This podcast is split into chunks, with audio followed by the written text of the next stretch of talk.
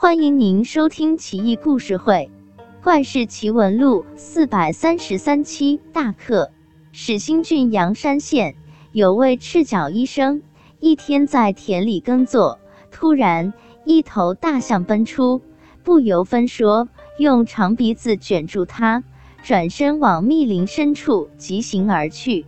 赤脚医生说道：“大克，你这是要带我去哪啊？卷得太紧了。”我喘不过气来，请松点。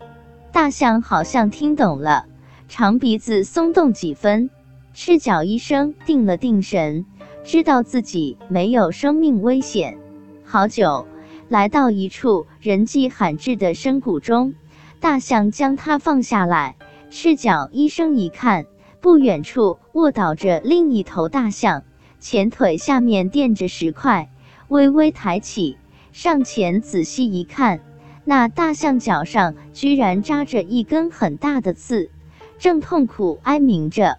赤脚医生顿时明白了，小心地取出那根大刺，又到近处找到草药，塞嘴里嚼碎，涂抹在伤口处。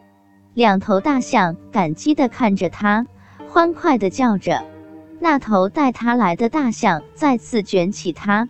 来到一个阴森潮湿的地方，把它放下来。大象以脚挖地，刨出一根象牙来，推到赤脚医生面前。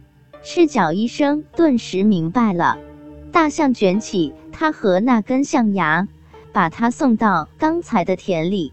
赤脚医生说道：“大克，你可真够朋友。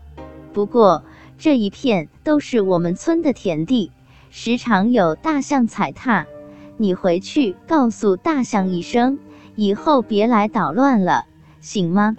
大象若有所思，踌躇再三，这才离去。赤脚医生卖了象牙，成了不大不小的暴发户。